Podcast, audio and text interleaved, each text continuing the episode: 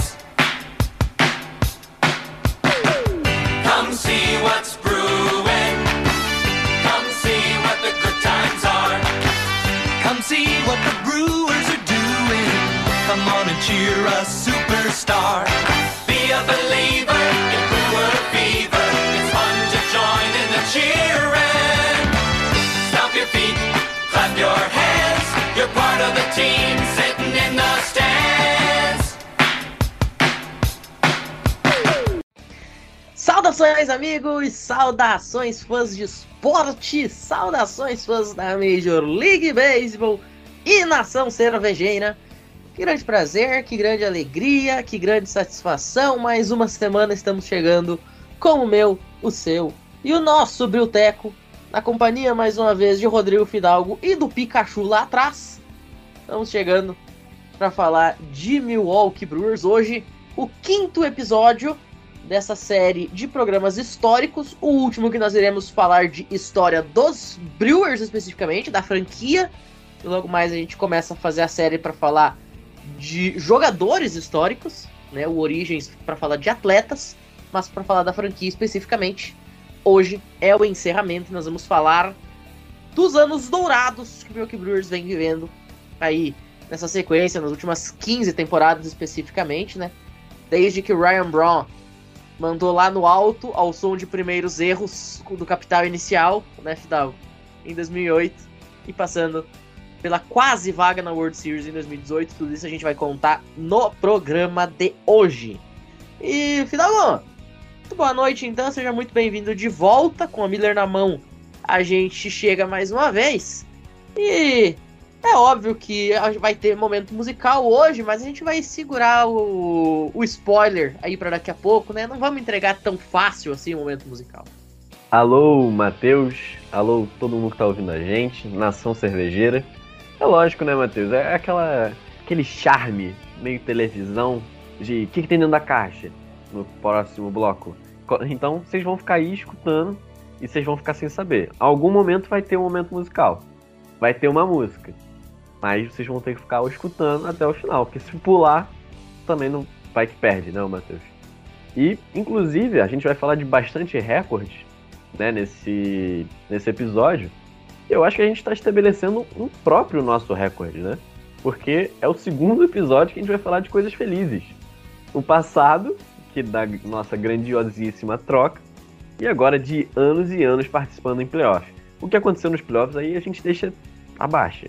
Mas só da gente estar tá indo para os playoffs, é, ao contrário do que foi em toda a nossa história, como vocês ouviram nos episódios passados, já é uma coisa extraordinária. Então, vamos ser felizes, rapaziada. 2022 está acabando. Provavelmente é o nosso último do, do ano, Matheus, ou não? Ainda vai ter mais um semana que vem. Eu acredito que do ano seja o último, viu? Então, é isso. Feliz ano novo! Aliás, dia 31 é domingo, não é? É sábado. É domingo, porque tudo é domingo. Natal e, e ano novo. É? Então vai ter mais, então vai ter mais um. Vai ter mais um porque eu tenho que postar o próximo episódio até sábado Ah, não, por não, motivos não. que o 31 Fidalgo é sabe. sábado. 31 é sábado. É, mas enfim, vai ter que ter mais um porque o episódio da semana que vem tem que sair no máximo sábado. Então ainda vai ter mais um com champanhe sendo estourada ao melhor estilo Farid Germano Filho quando Wagner Mancini foi demitido do Grêmio. Que ele abriu uma live estourando champanhe e dançando que nem um louco. Um dos melhores momentos do Faridão nesse ano passado. É isso, então vamos chamar então o, o fandom de K-pop né, no Twitter e cancela o ano novo desse episódio. Só no próximo. É isso. Bom, mas enfim, logo depois da vinheta, então, a gente volta pra falar de Milwaukee Brewers. E segura o Brewer Fever aí, meu caro Rodrigo. Não dança, deixa pra dançar só no ah, eu tô rindo à toa. Não precisamos dançar no Brewer Fever, que tem um- uma batida sensacional, muito pique anos 80. Inclusive, ô Matheus, tu viu que vai ter o The Nights Show? Lançou hoje o trailer. É spin-off do The 70s. Sim, sim, sim, sim, sim. Muito Eu vi. E, inclusive, inclusive, é um spin-off com muitos dos atores da série original. Sim. A, Mi- a Mila Kunis e o Ashton Kutcher, por exemplo, que são um casal na vida real e se conheceram em Dead Severus Show sendo par romântico, já confirmaram que na série eles estarão casados, com filhos, um negócio meio vida real imitando ficção. É. Quem não sabe, a referência Dead Severus Show é porque a nossa música de fundo é In The Street, do Chip Trick, que é a música tema de Dead Severus Show, né? Uma das séries mais é, conhecidas dos Estados Unidos, que foi ao ar entre 1999 e 2005, que se passava exatamente em Wisconsin. E os seus personagens eram torcedores do Green Bay Packers, eram torcedores do Milwaukee Bucks, tem muita referência ali aos principais times esportivos de Wisconsin. Tudo bem que ela se passa nos anos 70, então o Brewers praticamente não existia nessa época, o Brewers era uma criança em 1970, ele foi literalmente para Milwaukee em 1970. A série se passa em 74, 76. Então ainda tava no comecinho dos Brewers, não tem referência a Milwaukee Brewers. Vai que Mas tem pra quem- agora, né? É, mas pra quem torce pro, pro Milwaukee Bucks ou pro Packers tem. E possivelmente em That Niners Show vai ter, porque aí vai pegar uma época em que o Brewers, apesar de ser um time horrível, ainda fazia alguma brincadeirinha, né? Foi aquela época, por exemplo, que tinha Rolly Fingers e Pete Vukovic sendo MVP, tinha Robin Out no auge da sua carreira. Ah, e foi, sabe? foi pra World Series em 82, então ali pra 90, né, não, não são... são Claro, lá, claro, claro. diferença muito grande. Então, É, a, a série vai se passar, na verdade, a série vai se passar, na verdade, com os filhos dos personagens originais. Então, os filhos dos originais provavelmente seriam crianças muito novas na, na World Series dos Brewers. Sim. Mas pelo menos aquela época em que o Brewers estava entrando nas vacas magras, talvez seja abordado. A gente vai ficar muito curioso. E, pô, eu sou fã de Death Severus Show. É, Severus Show é meu top 3 de séries all time. então, nunca escondi isso. Até por isso nasceu a ideia de usar In The Street como música de fundo. O Fidalgo não sabia que essa seria a música de fundo até ele ouvir no episódio. Sim. Eu não revelei esse detalhe. Então, o In The Street também tá na história do, do Brilteco. E Dead Service Show também, por consequência. Mas então enfim, fica no a aguardo gente, pra ver se, se vai ter música nova, ou se vão usar mesmo pra a nossa, né? E se vai ter alguma referência aí do nosso grandioso Milwaukee Brewers. Exatamente. Mas enfim, a gente ainda vai usar In The Street só pro fundo, porque a música de, de, de vinheta não tem como ser diferente. Roda o Brewer Fever, que daqui a pouquinho a gente tá de volta pro bloquinho de recados, não saiam daí. Come see what's brewing. The Milwaukee Brewers. Fidalgo, a gente tá de volta aí no ritmo de Brewer Fever, Step Your Feet, Clap Your Hands, You're Part of the Team, Sitting in the Stands. E a gente gostaria muito de estar sitting in the stands, inclusive no Opening Day. Infelizmente a gente sofre de um mal, como diria Bianca, naquela transmissão de Brewers e Cardinals que ela fez, né? A gente sofre de um mal que infelizmente atinge a maior parte da população brasileira, né? Que é ser pobre. Então a gente não consegue atender a esse desejo. Mas pro pessoal que, assim como a gente, não consegue estar no American Family Field, ou não consegue estar no Lambeau Field, não consegue estar no Star Forum, e quer acompanhar os esportes de Wisconsin, os esportes americanos em geral, como é que faz? Tem um jeito? Precisa estar lá em- nos Estados Unidos? Não precisa, né? Você só precisa estar aonde? No seu agregador favorito de mídia. Então, se você estiver ouvindo a gente, sei lá, no Spotify, é só você estar tá escutando, nem precisa desligar o nosso episódio. Vai ali no pesquisar e pesquisa os podcasts que falam sobre o Milwaukee Bucks, o Green Bay Packers, tem o Lambeau Leap e o Medo de Cervo. Exatamente. E se por acaso você é que nem o Fidalgo, que é um total de zero bairrista, torce para time, se duvidar, até do Havaí, aí fica um pouquinho mais difícil. Mas tem também. É só ir lá no fambonanet.com.br ou mesmo no seu agregador favorito ir lá e pesquisar pela aba da rede Fambonanet e pela rede FN Network. Alguns programas ainda estão em processo de transição aí dentro da rede. Mas você pode pesquisar lá o programa do teu time. E existe uma variedade enorme, tá? Não é como se a gente fosse uma raridade, assim, ah, eu tenho que procurar muito, eu tenho que cavar muito pra achar o do meu time. Sabe por quê? Eu vou até dar um spoiler pra vocês. Vocês sabem quantos programas atualmente a rede FN Network conta? Você sabe me dizer, Rodrigo Fidalgo? Exatamente não, viu? Mas. Hum, talvez mais do que Yelich e Ryan Brown somados em 2018 em home Sim. run. 55 programas. É, eu já não sei te dizer se somado dá certo, porque o Yelich teve 36, eu não sei quanto que o Ryan Brown fez, calma. 55 programas atualmente fazem parte da rede AFN Network. Inclusive, esse mês entrou mais programa. Eram 55 na última atualização, na última reunião. Então agora, no mínimo, são 56, porque o CollegeCast entrou. Então, no mínimo, são 56 programas que existem na rede AFN Network para falar de NFL, com o Diário NFL e o Esportismo, para falar de NBA com o Nuaro, para falar de MLB com o Rebatida, que inclusive a gente participou do Rebatida gravação anteontem, né, Fidalgo? E foi um dos melhores programas que a gente já gravou em todos os tempos, tá? Isso eu afirmo. Tirem um tempinho pra escutar o Rebatida, última edição, Rebatida 218. Cara, tá impagável. É, tem também o show antes do show. O show antes do show liberou um episódio hoje falando de draft. Principais jogadores pro draft do ano que vem. Tem, como eu já falei, o College Cast com futebol americano universitário, com vôlei universitário, com hockey universitário, é, com basquete universitário. Tem também a NHL com Icecast, Tic Tac Go. Tem diversos programas de franquias, tanto da MLB quanto da NFL, da NBA, da NHL. Estão tudo lá na FN Network. Acesse fumblenanet.com.br Vou repetir, fumblenanet.com.br ou no seu agregador favorito e ouça sem moderação. Tá certo? Recadinho dado. Depois do Brewer Fever a gente volta para falar de Milwaukee Brew. A gente vai direto sem escalas com o nosso DeLorean até 2008, que é um ano que a gente ama falar por razões mais do que óbvias. Não saiam daí. Come see what's brewing. The Milwaukee Brewers. É isso, Rodrigão. Agora a gente pega o nosso DeLorean e vai até 2008. Pegamos carona com Mark McFly e Dr. Brown pra variar. E dessa vez a gente vai levar a namorada dele ou não? Vamos decidir, porque da última vez não deu muito certo, né? A guria mais é, complicou do que ajudou. É, então, a gente vai pegar, né, a rua. Rua? Não, não. Pra onde vamos, não precisamos de rua.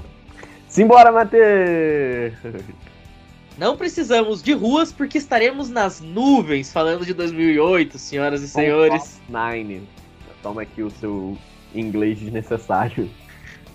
É isso, senhoras e senhores. Vamos então até 2008, quando. Rodrigo! Ao som de um simples estalo, de uma simples bolinha com um simples bastão, Ryan Braun fez o Miller Park à época voltar a sorrir depois de 26 anos de ausência em pós-temporada. Tudo isso vocês já sabem, a gente já falou, a gente já já explicitou tudo o que aconteceu. Mas, Rodrigo, 2008, os playoffs não foram muito gentis com a gente. A verdade é essa. Não O foram. torcedor que gostaria aí de ver o time avançar numa pós-temporada teve que esperar ainda mais três anos. Em 2011, o time do Milwaukee Brewers fez história.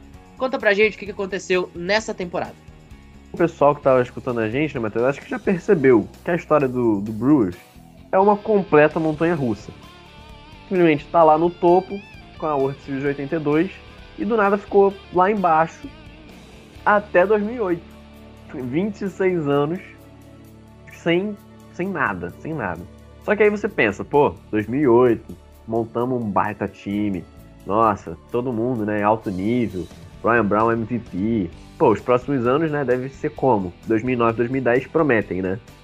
Então, amigo, se você achou isso, achou errado, otário. Falando igual o choque de cultura.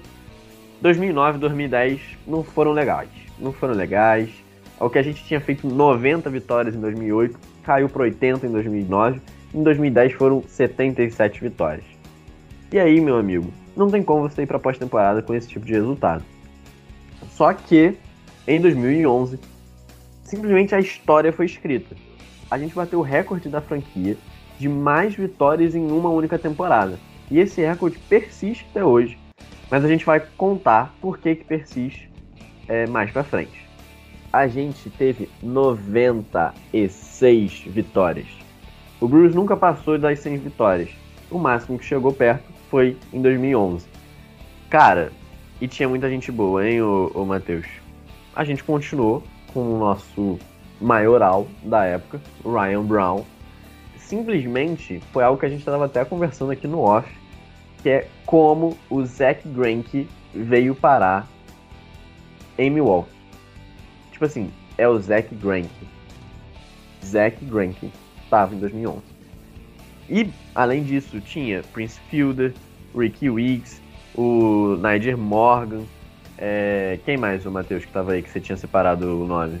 Jonathan Lucroy, é, Craig Council era jogador, era infielder nessa época. É, tinha o Martin Maldonado, catcher que acabou de ser campeão da World Series com o Houston Astros, estava naquele time, ainda um molecão de 24 anos. Tim Dillard, o mesmo Tim Dillard que é comentarista da Vale Sports Wisconsin, vira e mexe nos jogos do Brewers, era jogador naquela época de bullpen. John Exford, o único cara que tem mais saves pela franquia do que Josh Hader. É, Giovanni Gallardo, é, Marco Estrada. Cara, era jogador pra caramba, cheio de talento. E esse time realmente é, não chegou a 96 vitórias por acaso. Tá? Não, não, não foi um negócio que caiu do céu. Não foi um gênio que tocou nos disse assim: ai, você vai jogar bola. Não, era gente que sabia o que estava fazendo no bastão e com a luvinha. Não, e sabia muito, porque o Ryan Brown teve 30 home runs e 31 bases roubadas nesse ano. Cara, a gente fez um, um rebatido esse ano que era sobre a última vez que um jogador do seu time tinha rebatido 30 home runs. Para vocês terem ideia do quão difícil é isso. E roubar 30 bases, 31 bases, cara, não é todo jogo que você rouba uma base. Não é, por isso que esse número é tipo altíssimo e muito importante para toda essa construção do ano e do recorde do Brewers em 2011. Você falou que 30 bases roubadas é um negócio muito louco de se fazer. Você sabe quantos jogadores esse ano tiveram 31 ou mais, que foi o que o Ryan Brown teve naquela temporada? Em toda a Major League Baseball? Não faço ideia. 5. John Burry, do Miami Marlins, 41. Jorge Mateu, do Orioles com 35, Cedric Mullins também do Orioles 34, Arosa Arena do Tampa Bay com 32, Tommy Edman do St. Louis Cardinals com 32. Fora isso, ninguém fez o que o Ryan Brown fez no ano passado. E dessa lista, você sabe quantos deles fizeram 30 home runs? Acho que nenhum. Nenhum. Nenhum. É pra gente ter a noção do que, que o Ryan Brown fez em, naquela temporada. E desses aí que foram pra, pra playoff, só dois, né? A Rosarena e o. e do Cardinals, o Edno. E nenhum deles passou da primeira rodada. Tá vendo, rapaziada? Quando, quando vocês verem um negócio do Bruce, não menospreze de cara. e aí, obviamente, o campeão da divisão vai direto para os playoffs. O Bruce estava novamente, depois de 2008, na pós-temporada. E aí, a gente pega o D-Backs, ex-time do Craig Council, e fomos até o jogo 5 e ganhamos, passamos. Beleza. Vamos, time. Com emoção, porque a gente tava 0-2. A gente Sim. perdeu os dois jogos lá em Phoenix e veio pressionado porque não podia perder nenhum jogo no Miller Park e conseguiu as duas vitórias nos dois primeiros jogos, forçou o jogo 5 e no jogo 5 teve um walk-off do Niger Morgan que impulsionou Uh, não vou lembrar o nome do jogador que estava na terceira base, mas impulsionou para a vitória e os Brewers avançaram para a final da, da Liga Nacional. E foi na décima entrada, tá, Matheus? Não foi tipo na nona, que aí deu walk-off, foi na décima. Ou seja, emoção a gente passa, emoção você vê por aqui. Só que aí, cara, olha, eu tenho uma raiva desse time, viu? Eu tenho uma raiva desse time. Porque na Championship, na série anterior, a World Series, a gente foi lá e pegou os Cardinals. Se vocês ouviram os outros episódios, quem ganhou da gente na World Series em 82 foi o St. Louis Cardinals. E a gente foi lá e perdemos e não fomos para a World Series 2011 com talvez um dos maiores times que o Brewers tenha tido, top 5 talvez times que já tenham sido montados. Bom, a gente agora vai ter que dar um pulo para 2018, porque né, 2011 a gente foi para nossa montanha russa e fomos até o topo e caímos tudo de novo. Ficamos até 2018 sem uma alegria. A gente foi até quarto colocado na divisão. A gente só não ganhou do, do Pirates, que aí também é pedir demais. Mas o. Cara, pelo amor de Deus, cara, o que, que acontece com esse time, velho? Pra viver essa montanha russa inacreditável. Mas tudo bem, vamos voltar para 2018, porque 2018 é o, o ano. É o ano. Eu, eu lembro mais de 2018 quando eu for falar do Bruce do que 82. Às vezes eu esqueço que disputou World Series, porque eu gosto de falar de 2018. Porque 2018, pelo menos pra mim, tem uma carga ainda mais emocional, porque foi quando eu comecei a assistir é, beisebol e me interessar pelo Milwaukee Brewers. E tudo isso foi causado por uma troca com o Miami Marlins. Pelo um jogador que acho que ninguém conhece aí, chamado Christian Yelich. Por favor, Matheus, nos conte um pouquinho de 2018, senão eu vou começar a chorar aqui de emoção. Não, hoje em dia realmente ninguém nunca ouviu falar desse cara, e naquela época também. Gente, naquela época, é sério, ninguém conhecia. Ninguém nunca tinha ouvido falar no Christian Yelich. Christian Yelich não era o Christian Yelich, gente. A verdade é essa. Os Marlins, inclusive, para quem não sabe, antes dessa troca do Christian Yelich vindo para Milwaukee, vocês sabem qual era o outfield do Miami Marlins? Eu digo para vocês. Christian Yelich no lado esquerdo, Marcel Osuna. Só aí já tá ruim, né? Christian Yelich, Marcel Osuna, só aí já tá horrível. Mas ainda fica melhor. Além desses dois caras, tinha outro maluco que ninguém nunca ouviu falar. Giancarlo Stanton. Marcel Osuna, Giancarlo Stanton e Christian Yelich. O Marlins tinha esses três caras no outfield. E não sobrou nenhum. É, eu acho você... que vale o, a nossa salva de palmas, né, pro, pra administração Miami Marlins. E aí vocês vão dizer, ah, mas pelo menos os caras saíram campeões, né? Porque com um outfield desse, nossa, os caras certamente é, devem ter, ter chegado na World Series. Vocês querem que eu diga quando, como é que foi o recorde do, dos Marlins em 2017? 77 vitórias, 85 derrotas. Segundo na divisão, porque a divisão era patética. E além desses três caras, você vai me dizer, ah, mas de certo o resto do time era horrível.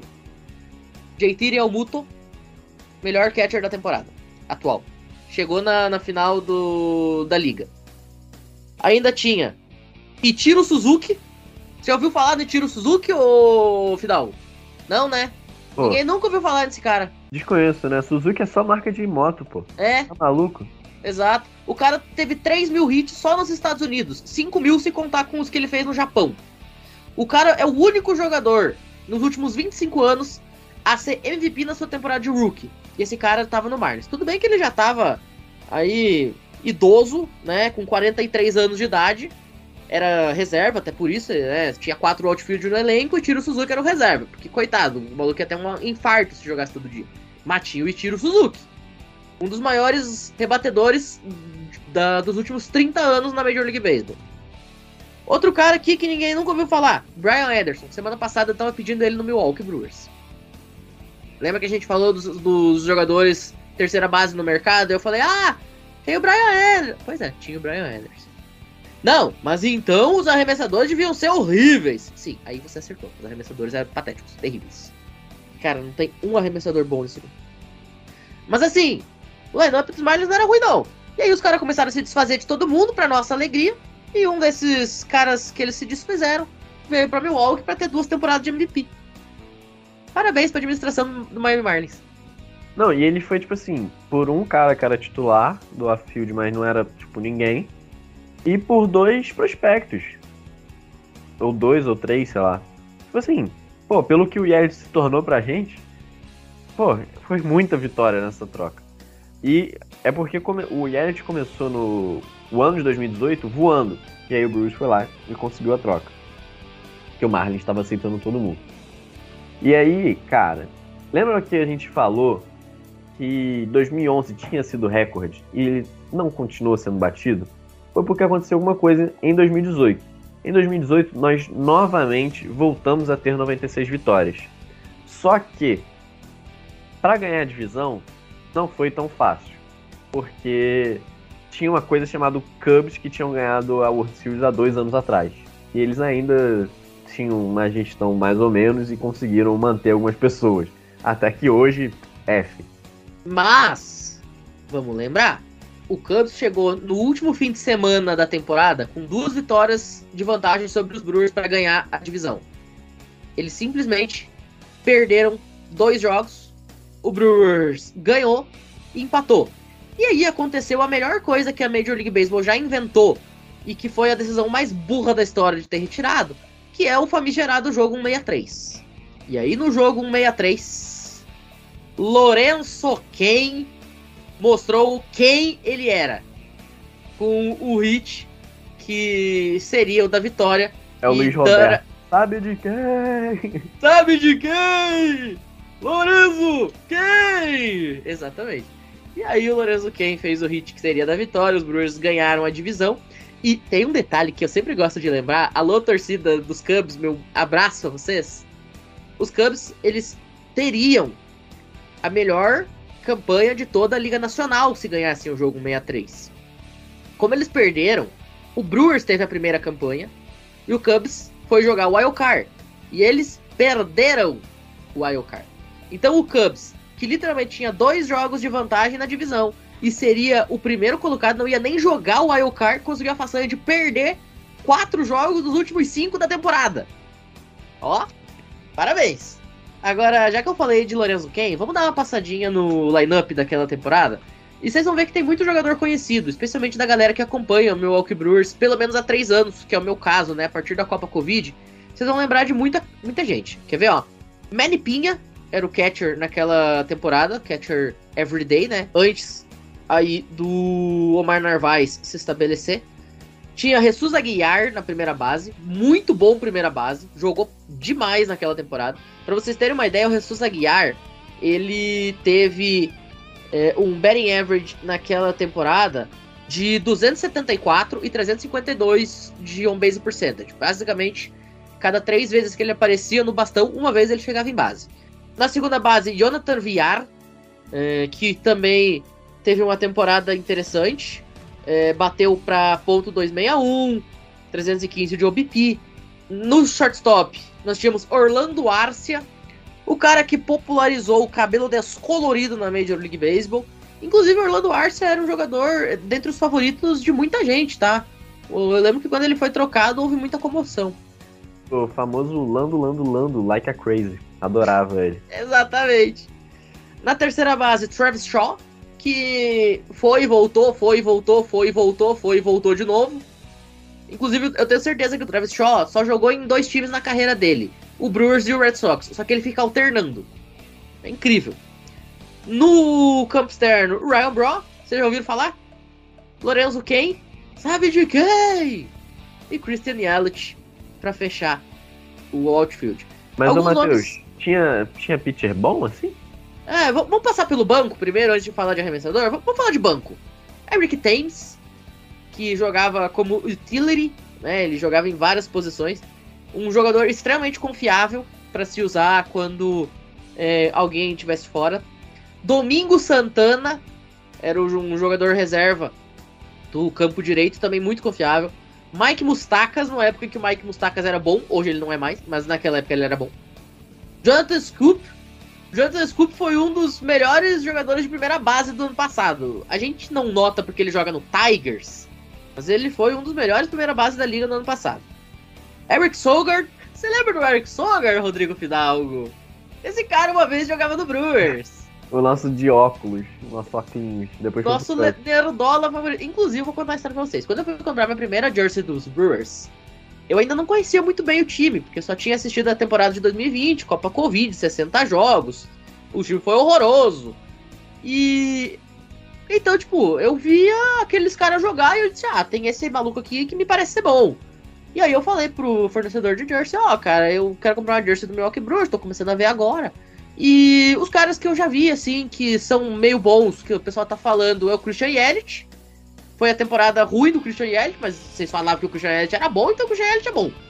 E os caras que eu vi que, que jogam bem lá é o Ryura e o Sogard. Cara, eu acho que deve ter sido a única temporada boa do Sogard na vida. Mas em 2020 ele era bom. Então, pois é, o Eric Sogard. ele, ele tinha um, um- Ele entrava às vezes e, tipo assim, era inacreditável. Ele entrava e rebatia. E eu ficava assim, o que? Que tá acontecendo? Era o tipo, primeiro jogo, olha só, o primeiro jogo que eu falei, caramba, realmente eu virei torcedor dessa paçoca chamada Milwaukee Brewers, foi um jogo no PNC Park. Terminou tipo uma e meia da manhã contra o Pittsburgh Pirates. O Brewers perdia na parte baixa da nona entrada, com dois eliminados e dois strikes. E aí o Ryan Braun foi pro bastão, e o Ryan Braun consegue um hit. Esse hit é, impulsiona um jogador, o Brewers diminuiu para uma corrida naquele momento. Aí veio o Sogard, também contagem de dois strikes. Ele também consegue impulsionar uma corrida, o Brewers empata, e aí nas entradas extras o Milwaukee Brewers ganha o jogo com o corredor fantasma. Matheus, você não tem noção do quão feliz você me deixou agora. Porque, cara, se- é porque eu não vou pegar os tweets aqui agora, porque eu comecei o L Cervejeiro em 2019. E tipo assim, cara, nesse dia eu tava completamente incrédulo do que tava acontecendo. Eu comecei a pular na minha casa, porque, pô, o Covid tava, né, naquela bomba, tava todo mundo em casa. Foi uma temporada que, sei lá, eu se eu não vi os 60 jogos, eu devo ter visto, sei lá, 54, 52. Eu tava tão afissurado por aquilo, tava tão fissurado. A minha vida dependia daquilo, porque o Botafogo tava rebaixado no Brasileirão, então eu já não podia botar minha vida no Botafogo. A minha vida era o Brewers. E cara, a cada jogo, aquela relação que foi criando, sabe, de emoção e tá ali, cara, inacreditável o que eu senti nesse dia. Eu depois vou tentar achar os tweets desse dia, porque eu não tava acreditando no que tava acontecendo. Eu tava acreditando. Não, esse jogo, inclusive, é a minha memória afetiva como o primeiro grande momento de Matheus Pinho pelos Brewers. Mas continuando, outros jogadores que tinham no banco ali, de Ben Choi, nosso excelentíssimo senhor coreano, que foi responsável por uma das maiores presepadas do Rebatida Podcast desse ano, mas isso a gente deixa em off. Tinha também Jacob Nottingham, o Notting Rio do Grand Slam, como eu apelidei ele, porque ele foi o único cara que bateu um Grand Slam em 2020. Você lembra disso, Rodrigo? Você tava transmitindo esse jogo com a Bianca, não tava não? Lá na Twitch. Acho Eu- que tava. Tava, tava. Tava, tava, tava, sim, tava. É. cara. Pô, o Nottingham tá. Era o nosso Jacob do, do Crepúsculo. Saudades dessa época no, do grupo do Bruce, que a gente só saía inventando nome e apelido pra todo mundo. Sempre tinha. Eu ia pro Photoshop pra criar um, um- uma cara pra todo mundo. Foi. Saudades, cara. Nossa, velho. Pô, Bruce, volta da felicidade. É, é isso que o povo quer, sabe? O Davi Luiz, o Thiago Silva. Só queria dar alegria pro meu povo. Pô, Brewers, acorda. E pra fechar as opções de banco, de The Gouge, ainda tinha o Brett Phillips, que também sempre foi um outfielder bem interessante. É, apesar de, nos momentos finais de sua carreira, não ter batido muito bem, mas ainda era é, uma boa opção. E aí, cara, arremessando tinha uns Zé Ninguém, tá? É, por exemplo, Brad Suter, um Zé Ninguém, né? Um, um jogador extremamente descartável. Tinha ainda um moleque que recém tinha subido das minor leagues, chamado Freddy Peralta. Você já ouviu falar, não? Não? Nunca- Brandon Woodruff, com 25 anos de idade, também recém-subido. Você já ouviu falar desse cara? Dizem que ele jogava com a camisa 53. Eu nunca vi ele jogar, não. Tinha ainda também o tal de Josh Hader, né? Não? É, eu também não. Eu não sei de onde é que tiraram esse cara. Jorge Lopes, Corbin Burns, Corey Nibble, que na época era o closer, né? O closer muito assim, gostava de paçocar, né? Era um closer que não dava pra confiar. Muito pelo contrário. Adrian Hauser, né? Também jogava nesse time.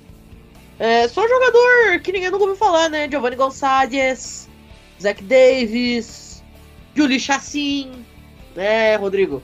Assim, Não vamos Zé- falar desse nome. Não vamos falar. Ah, mas assim, só jogador inútil ali no, no montinho, né? Pois é, e ô Matheus, uma outra dúvida também, só pra te perguntar assim. É porque a gente começou a falar do Yelich, mas o que, que ele fez em 2018, né? Rebateu 36 home runs. E agora, só um- uma coisa aqui, um adendo pra vocês antes do que eu vou falar. Não, vocês não estão malucos. Ele teve 110 RBIs em 2018. 110. 110 RBIs. 110 RBIs. Tem time que não tem 110 RBIs em 3 meses de liga. Time. Time, gente. Tem time que não tem 110 RBIs. Agora, Fidalgo, aí bem no fim a gente ganhou o tal do jogo 163. A gente foi para os playoffs, a gente passou da primeira rodada dos playoffs finalmente. E aí, o que, que aconteceu na final da Liga Nacional contra o Dodgers, hein? Não, passamos passamos bem, porque a gente varreu o Rockies em três jogos. A gente varreu o Rockies que eliminou o Cubs. Sim. Cara, a gente passou e passou muito bem nesse NLDS. Só que aí chegou na NLCS e a gente pegou o Dodgers. Tipo assim, pra todo mundo ter uma noção, o Dodgers sempre foi esse, esse cara chato que gosta de gastar igual um maluco e sempre montou uns times bons para disputar com tudo.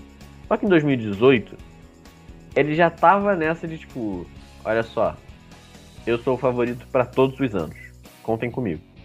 E aí a gente pegou eles. Só que a gente começou bem, a gente começou ganhando e tudo mais. Só que obviamente não seria uma série boa e como vocês sabem, a emoção toma conta da casa, né, Matheus?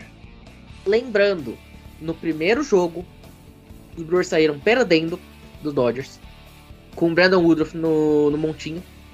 Aí, naquela época, não existia a regra do DH universal. O lineup rodou, passou 1, 2, 3, 4, 5, 6, 7, 8, 9. O 9 sempre foi o pitcher. E aí tava lá o Clayton Kershaw, um dos maiores pitchers da história da Major League Baseball. Pois é, o Clayton. E ele, arre... é, e ele arremessou uma bolinha pro Woodruff. E aí, sabe o que, que o Woodruff fez, Rodrigo Fidalgo? O Woodruff fez isso aqui, ó. Ele fez isso aqui. E ele mandou a bolinha lá no 50, 20, 40 andar do Miller Park. O último home run de pitcher da história da pós-temporada da Major League Baseball. Tirando quando o Otani for jogar playoff. Porque, né? Mas enfim, É, mas até, o momento, até o presente momento é. O Otani só vai jogar playoff em 2024, então tá tudo bem. E aí, assim, aconteceu um negócio muito chato, porque a gente levou pro jogo 7. E como o Matheus falou, a gente era seed 1. Ou seja, era a nossa vantagem. A gente jogava em Wisconsin. Sabe? A gente ia jogar em Milwaukee. A favor. 44 mil pessoas. É, tipo, é um dos maiores públicos da história do até então falecido Rest in Peace Miller Park. E aí, a gente começou em vantagem, né? A gente abriu aquele 1 a 0. A gente abriu 1 a 0. A gente estava indo para World Series. Em 2018, depois de 82, a gente estava voltando para World Series. Eu não quero falar, Matheus, porque quem começou esse jogo foi a droga do chassim. Por quê? Por que, Craig Council? Por quê? Por que o chassim começou esse jogo? Por quê? Por quê? Por quê? Vamos lembrar de um detalhe. Porque existe um negócio na Major League Baseball que eu sempre pensei que fosse unanimidade, mas de acordo com o Craig Council não é. Que é assim, ó. No jogo 7 você coloca seu melhor arremessador. Nossa, quem poderia imaginar um negócio desse? Não, sério. Quem é que poderia pensar que no jogo 7 você coloca seu melhor arremessador, né? É a mesma lógica de não, pra que colocar o melhor batedor pro primeiro pênalti? Não, gente. Vamos deixar o melhor arremessador pro jogo da World Series, que pode não acontecer. Vamos deixar o Neymar pra bater o último pênalti, que de repente pode não ter. É, o Council e o Tite certamente devem ter feito escola de treinador junto, inclusive. Mas assim, cara, na boa, eu vou repetir. Olha só, alguns pitchers que os Brewers tinham ali pra escolher, né? Ah, vamos colocar alguém pro jogo 7. Você tinha o Brandon Woodruff, que já tinha jogado o jogo 1. Você tinha o Brad Suter, que na época era starter e era um star muito confiável. Você tinha o próprio Burns, né? O Burns que jogava de óculos ainda. O Burns que jogava de óculos ainda, exato. Tipo assim, cara, você tinha o Hauser, o Hauser já era de rotação. Cara, tudo bem. Se botar o Hauser no jogo 7, a gente ia ter a mesma discussão que o Júlio disse assim. Mas o meu ponto é, você tinha opções. Você não precisava colocar o Yuli Chassin pra fazer o jogo 7. Mas o fato é que ele colocou. E aí a desgraça aconteceu. Por quê? Porque os Brewers, como o Rodrigo Fidalgo falou, abriram o placar com 1 a 0 né? E naquele momento estavam avançando para a Série Mundial. E aí, cara, o que aconteceu? O Brewers ele decidiu colocar para jogar o cara que tinha atuado no terceiro jogo. Portanto, era o terceiro jogador da rotação, que era o Yuli Chassin. E o Yuli Chassin, bom, ele fez confusão. O Christian Yelich fez o home run no primeira, na primeira entrada para fazer 1 a 0 O Corey Bellinger virou o jogo com o two-run home run na segunda entrada. E aí depois é, o Chris Taylor aumentou o placar na sexta entrada com o home run triplo e o jogo terminou assim 5 a 1 O Corey Bellinger é, acabou sendo escolhido o MVP do Championship Series e os Dodgers foram jogar a Série Mundial onde eles seriam derrotados pelo time do Boston Red Sox. Pois é, mas, ô Matheus, apesar dessa tristeza enorme, esse é, grande, grande buraco no meu coração, que é o ano de 2018, mas só por causa do jogo 7, porque 2018 tem essa relação comigo, com o Brewers. E aí, a gente tá falando tanto de montanha russa, que a montanha russa vai continuar subindo, porque a gente vai continuar participando de playoff. E em 2019, 2020, 2021, o Brewers chega pra MLB e fala assim, irmão, Eu voltei agora pra ficar, porque aqui, aqui é meu lugar. Eu voltei pras coisas que eu deixei. Eu voltei. eu voltei, Matheus. Isso, voltamos!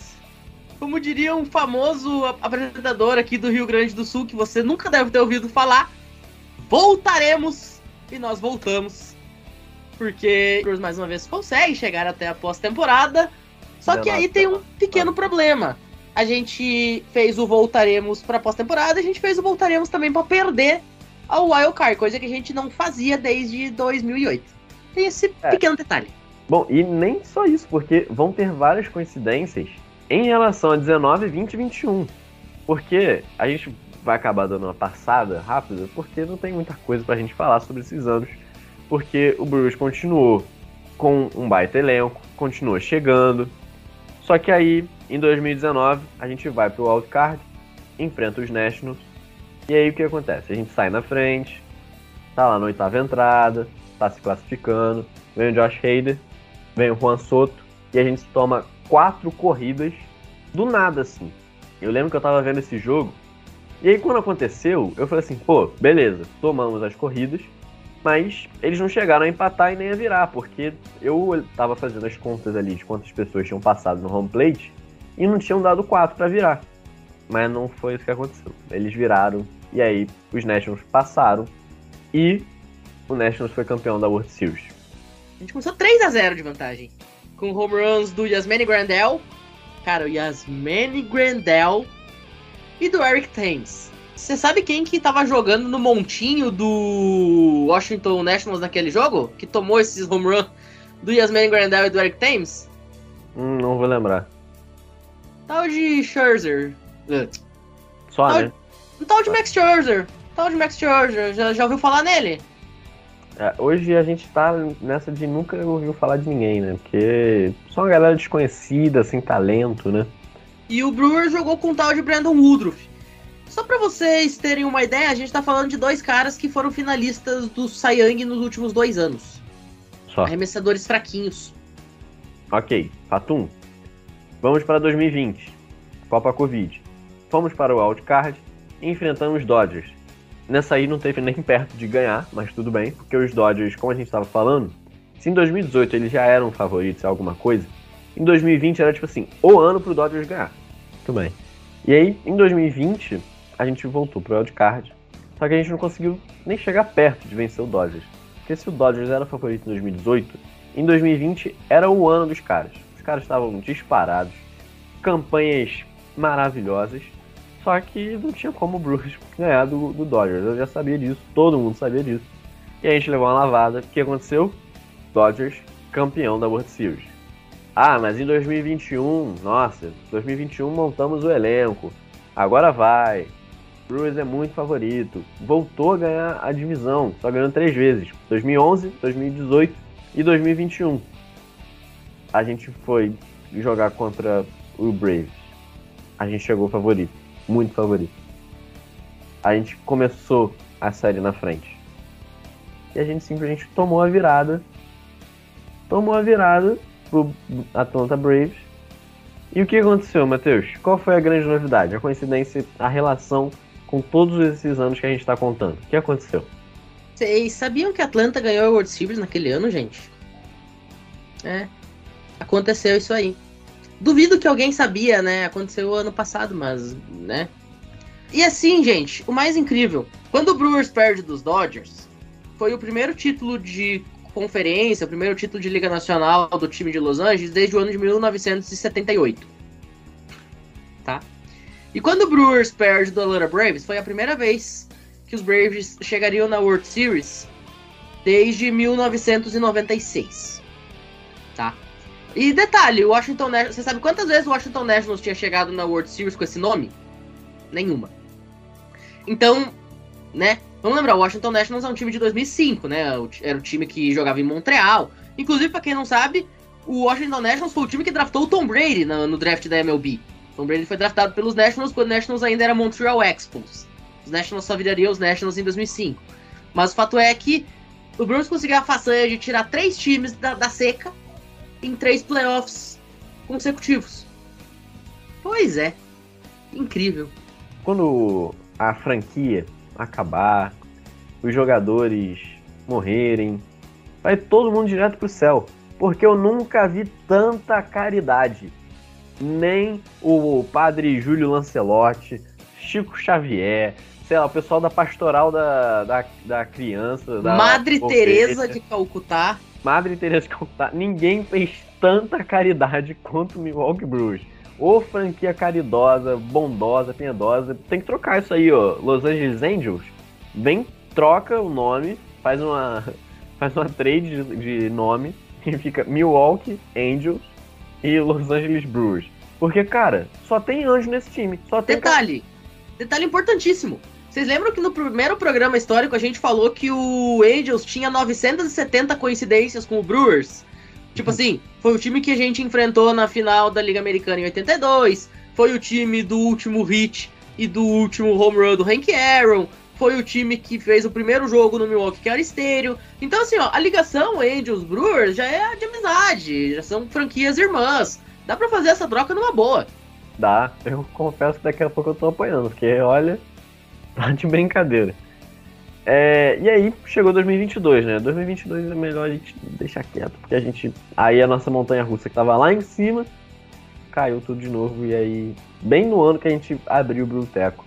Assim que a gente levantou o todo do Bruteco, esse time resolveu não ir pros playoffs, mas tudo, se Deus quiser. E olha, Deus, com que esse time fez caridade, a gente merece, viu? A gente merece ano que vem voltar pros playoffs e contar a história com vocês acompanhando a gente porque a gente fez esses cinco episódios de origens, de história do Milwaukee Brewers como um time, e agora nada mais justo do que vocês continuarem acompanhando essa história a cada semana com a gente, contando para vocês, tentando levar um pouquinho de felicidade com esse time que nesse último ano só trouxe tristeza. Como disse um candidato no, no debate, que destreza. É isso, Rodrigão. A gente vai ficando por aqui então. É, na próxima semana ou não, porque a gente, como vocês já sabem, a gente não promete semanas. A gente simplesmente manda mensagem um pro outro no WhatsApp. Vamos gravar hoje? Vamos. Que assunto? Não sei. Ah, a gente pode falar tal coisa. Beleza, fechado. É tipo isso. Então, um dia a gente volta para falar das lendas da franquia. Mas, cara, eu não tiro da cabeça que a gente zicou o Brewers quando a gente falou lá no primeiro episódio. Rodrigo, vamos fechar que a gente vai aqui no Brutec vai trazer a World Series, né? Ah, não, vamos, fechou. Aí foi que começou a desgraça. Então esse ano a gente está fechado no projeto 0162. A gente não vai ganhar nem para o ímpar esse ano. Eu concordo. O primeiro episódio tem que ser. Ó, fecha a franquia esse ano que não tem como mais. Vai ser a primeira vez que o time não vai ganhar nenhum jogo. A gente vai ser pior do que o Oakland Athletics, no que depender do Brilteco, para ver se a gangorra volta a, a subir no, no próximo ano. Mas é isso, Rodrigão. A gente vai ficando por aqui então. Muito obrigado pela participação mais uma vez. E Light Up That Hails. Ah, não, pera, não, não é essa. Essa expressão é do Angels, né? Ah, tá. Achei que era. Tá, achei que era nossa. Até a próxima. Abraço, Matheus. Abraço a todo mundo que teve a paciência de escutar a gente até agora, falando isso tudo. Espero que vocês tenham gostado dessa nossa série aí de cinco episódios históricos. acompanhem para ver mais dessas origens e continuar a nossa história do Milwaukee Brewers. Valeu, galera. Abraço. Dito isso, a gente se despede com a Miller na mão, como sempre. O que pode me causar grandes problemas no serviço, já que a Miller é concorrente. Mas com a Miller na mão, a gente se despede. Muito obrigado pela audiência, todo mundo que ouviu a gente até aqui e até a próxima. Valeu!